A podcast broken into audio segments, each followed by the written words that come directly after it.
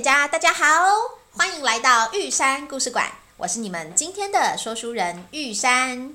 大家好，我是阿坚。嘿，我今天又请爸爸来跟我们聊天啦。啊，对吧？你知道吗？上一次那两集呀、啊、上架之后，我收到雪片般的留言哦。是哦。对，这么棒。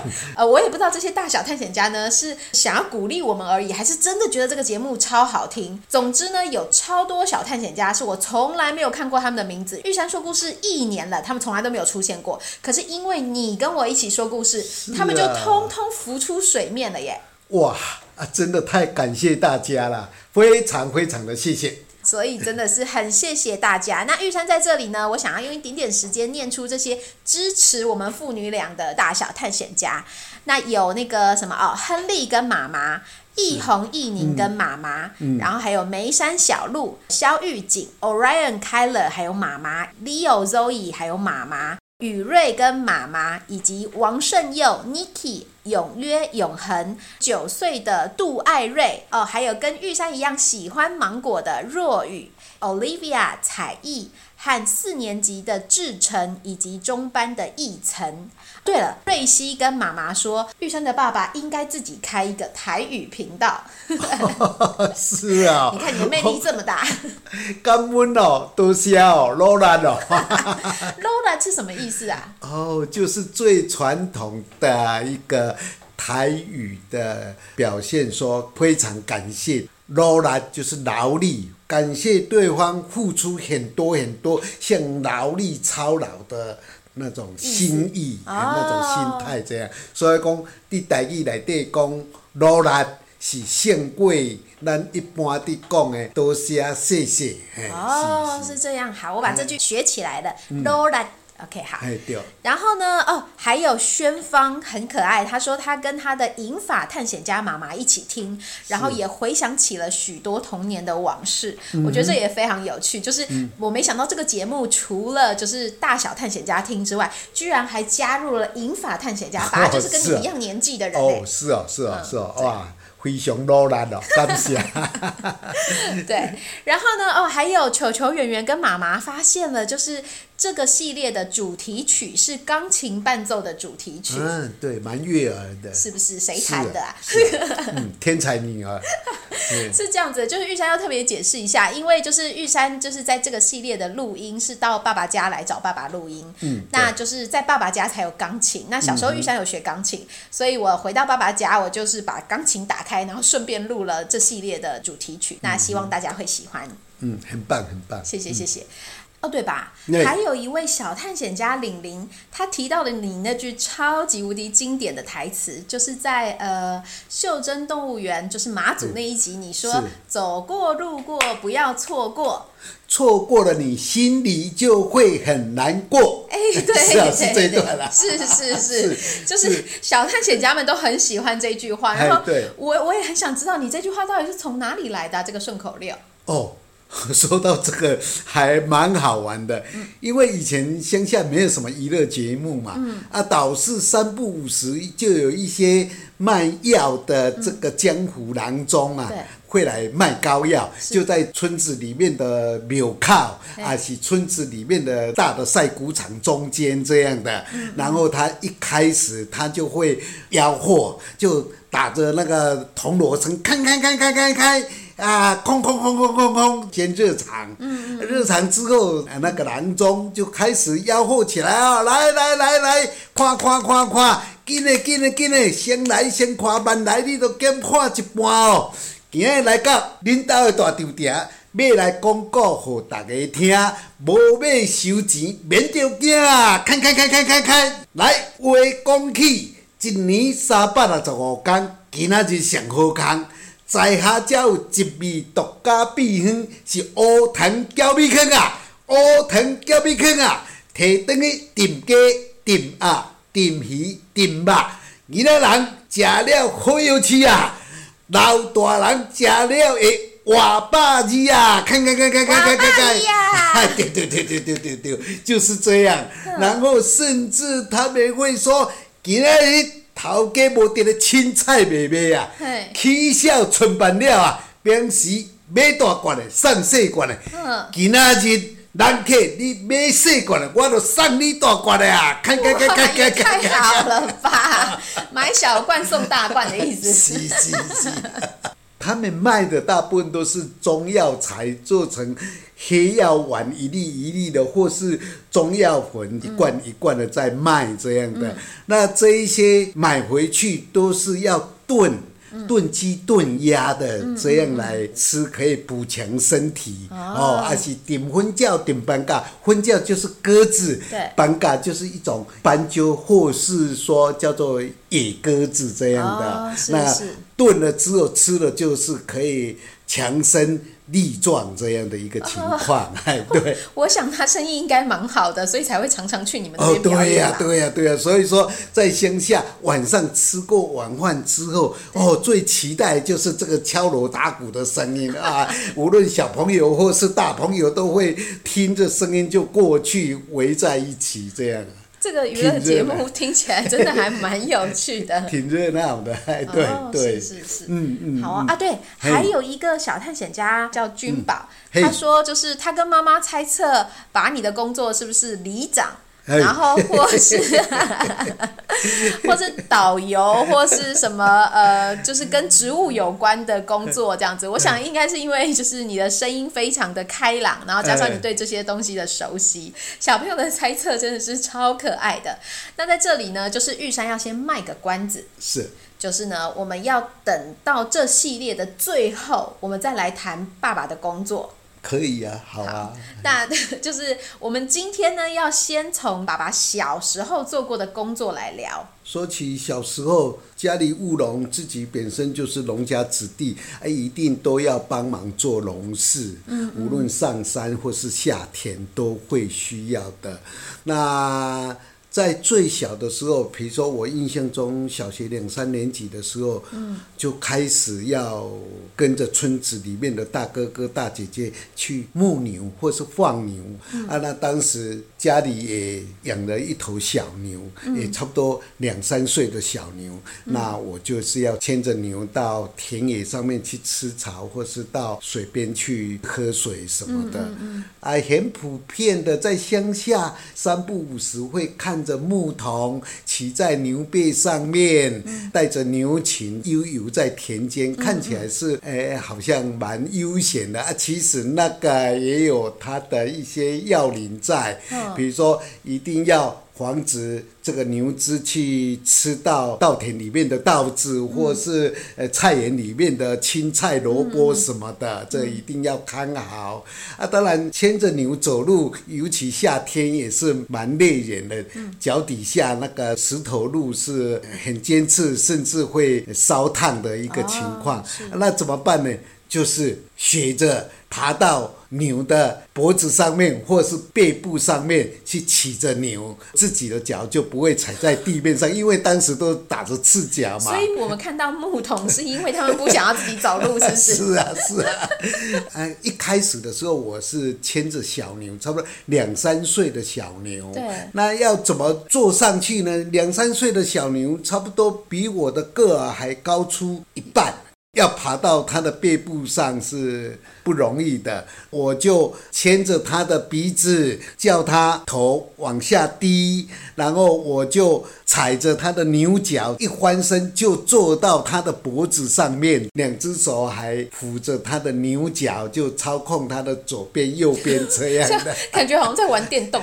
是是是是，基本上牛它是一个很温和的动物，嗯嗯啊，它也不怎么发脾气啊，它都很。随和这样的，哎、嗯，是是。不过也是因为你比较长时间的相处，他才可以让你这样，就是骑在他背上，或是跟他玩吧。啊，当然，他也知道我这个主人虽然是小小小朋友的小主人，小主人这样的，嗯、啊，骑在他的脖子上面骑呀骑。过了一段时间，牛只也慢慢长大了，小朋友也长大了，老是坐在脖子上面太低了，这个不够过瘾，嗯、就转移目标，在一个翻身，沿着。他的脖子往上爬，爬到他的牛背上啊！这时候这个水牛通常也都很听话的，他也都知道这个小主人的意思，他会顺势把头一抬高，那小朋友就坐到牛背上面去了。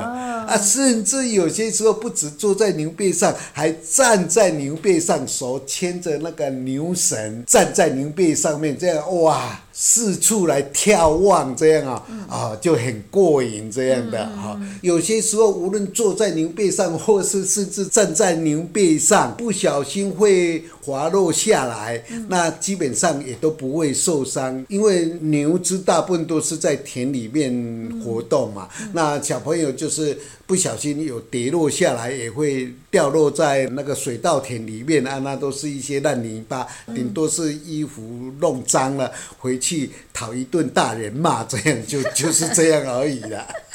哎、哦，是是。所以你的小时候真的长时间是在就是田里面跟牛啊，然后跟这些绿油油的稻田相处。对，这个算是一种乐趣啊，但是也是一种。工作，工作，因为要把这个小牛带好，嗯、啊，慢慢的小牛就变成中牛，甚至大牛。哦，啊，变成大牛，然后才帮忙耕种。啊，当然，当然，当然，一定要大牛壮，它才会帮忙耕田。嗯、嘿，对，对，对，嘿，是。了解，等于是你跟着牛一起长大吧？对呀、啊，是这样，都很有感情啊。嗯、是啊，是啊。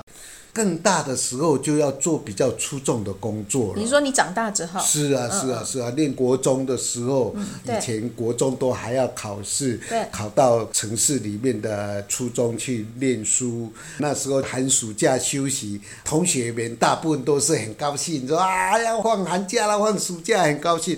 但是我个人。最不喜欢放暑假、放寒假，或是甚至假日，礼拜六、礼拜天，我都不喜欢。为什么？因为。放假就是不能到学校，不能跟同学一起玩，那都是要到田里面去工作，都是要做一些粗活，那就感觉很辛苦啊。经常是边做呃边张望的有没有同学的身影出现。你说同学会从就是其他地方来找你玩吗？对呀对呀对，那时候我们感情都很要好，有几个同学家里他也没有种田，也没有出。众的工作需要做，放假他就都没有事情啊，他们会来找我，有些时候两三个、三四个来看我，就帮我一起工作啊，可以快快的做完工作之后，就可以一起出去玩，无论是打球或是玩各式各样的游戏。怎么这么好？你的同学好有义气哦！那时候都玩在一起啊，因为我家里务农啊，啊，爸爸妈妈嗯。两个人四只手嘛，啊，我又是家里的长子，嗯、一定要多一个人来帮忙做事情。那分派一些工作给我，我一个人做的总是有限。对啊，那同学想找我出去玩，啊，唯一的办法就是就是来帮我把事情做好，然后就可以一起出去玩这样的一个情况。所以大家也是贪玩啦。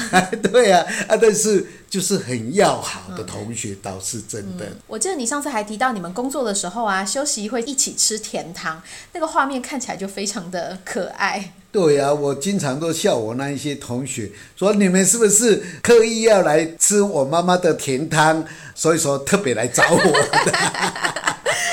你真是得了便宜还卖乖啊！其实也是开玩笑啦。当然务农都很辛苦，嗯、那一般除了吃三餐之外，都会中间还会有个点心。所以说务农工作通常都会吃午餐这样的，哦、就是三餐正餐之外，中间两餐甜汤啊。甜汤有些时候就是有米苔木啦，哦、啊，或是有有绿豆汤啦。哦或是仙草蜜之类的，哦、哎，对对，啊，也补充体力，也利用那个时间稍微休息一下。嗯嗯、啊，同学，呃，当然也乐意来这边帮忙，又有甜汤可以吃，然后又可以接着去玩，哎、接着去玩，好了，大家都。非常的高兴，这样的 听起来就很愉快啊！是，而且我知道你跟同学们的感情一直到现在都还非常好，对不对？哦，是啊，我们从初中到现在认识五十几年了，哦，哎，感情都非常的要好，嗯、对啊，对啊，对啊。我知道你好像还跟这一群同学在呃某一年的，就是暑假，是不是有到台北去工作过？哎呀，说起这个，这个，这个有一点会让人家掉眼泪的一个 一个故事，怎么说呢？因为那时候应该念初中二年级的暑假，嗯，哎，对，呃，有一个同学的亲戚在台北盖房子，需要一些工人来帮忙。找我这个同学说啊，你就叫几个你的同学，呃，来帮忙。那我们就一次五六个、六七个，就搭着火车就到台北去了。哦。啊，就当一个建筑工地的临时工啦。嗯嗯。工地总是一些比较粗重的工作，像钢筋、水泥啊，又长又重的，我们要扛啊，要搬啊，或是要拿着圆锹，蛮重的圆锹，要在工地里面挖地沟啊，挖什么。什么的啊？听起来真的好辛苦啊！是啊，那当时整个双手都长茧，甚至破皮、流血、流血都会有啊。但是，呃，当时呃几个同学在一起也不觉得苦，嗯、啊，大家也嘻嘻哈哈。但是，一整天下来。总是精疲力尽的，啊很累啊、哎，是精疲力尽的。啊，想说要睡觉了，但是公寮里面的蚊子、蚊虫又多，在身旁嗡嗡叫，真的又吵得受不了。那就几个同学就邀约到顶楼去，看那边，呃，稍微有一些凉风，就比较不会有蚊子。嗯、那到顶楼上去之后，就张望、张望，到处张望。看到城市里面的万家灯火，我们来到台北这个大都会，也分不出东西南北来，然后也想不到呃有什么认识的人，离家那么远的地方，身体又很疲惫，又想家，啊，看到灯火的远处，就指着那个方向说：“那个方向，翻过山，那个就是我们宜兰的家乡。”就想着想着，不自觉的几个同学就抱在一起，就痛哭流涕的想着家人，想着父母亲。其实你们那个时候也都还是小孩子而已吧，应该十三、十四岁这样。哎，对，差不多。嗯，大孩子啦，大孩子啦，但是都是孩子。啊，这是这是一段过程啦。那一阵子就在台北做了十几天的工，嗯、然后回家，哎，导师信封里面装了钱，啊，就赶快拿给自己的父母。嗯、啊，当时妈妈把钱抽出来看，说：“怎么可能？里面怎么这么多钱？有一千多块呢？嗯、那时候十几天能够赚一千多块是很不容易的事情。嗯”啊，他还刻意的。去问邻居的曾经在台北工作的长辈说：“哎哎，这个这个钱怎么这么多？”啊，那一个长辈才告诉妈妈说：“台北的工资比较高，通常都会比乡下多个一倍两倍啊，所以说十几天有一千多块，这是正常的。”啊，那时候大人小孩都很高兴这样的，哎，是这个是那个年代。普遍的生活都这样啊，但是苦是苦，在我的人生经历里面留下一段很深刻的很深刻的回忆啊。同学，我们现在呃五十几年过去了，我们碰面都还会提到这个印象深刻的一段故事，这样的嗯，嘿，是。所以我觉得那段记忆听起来就是艰辛，然后又有眼泪，然后但是最后带着笑意回家这样子。是，嗯女儿这个很了解爸爸的心境，嘿，嗯、当时是辛苦，嗯、啊，但是有欢笑，跟同学在一起嬉闹在一起，嗯、虽然手破皮，但是也不觉得太苦，嗯、但是想家的心情就很辛苦，啊、在。